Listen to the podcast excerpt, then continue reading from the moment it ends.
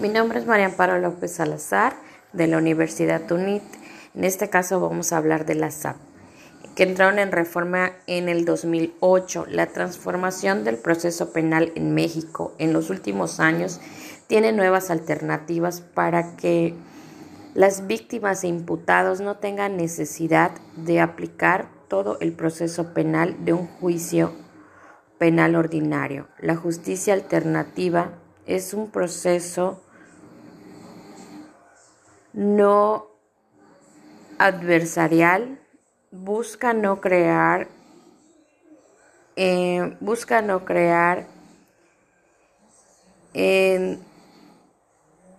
enfrentamiento y dar soluciones a los conflictos basados en el diálogo y la cooperación. Eh, la justicia puede solucionar conflictos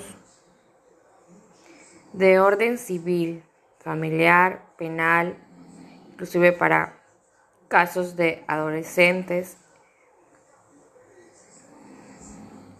También se rige por principios rectores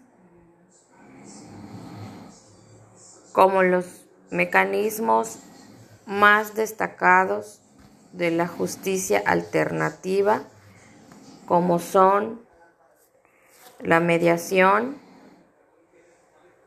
y el acuerdo reparatorio.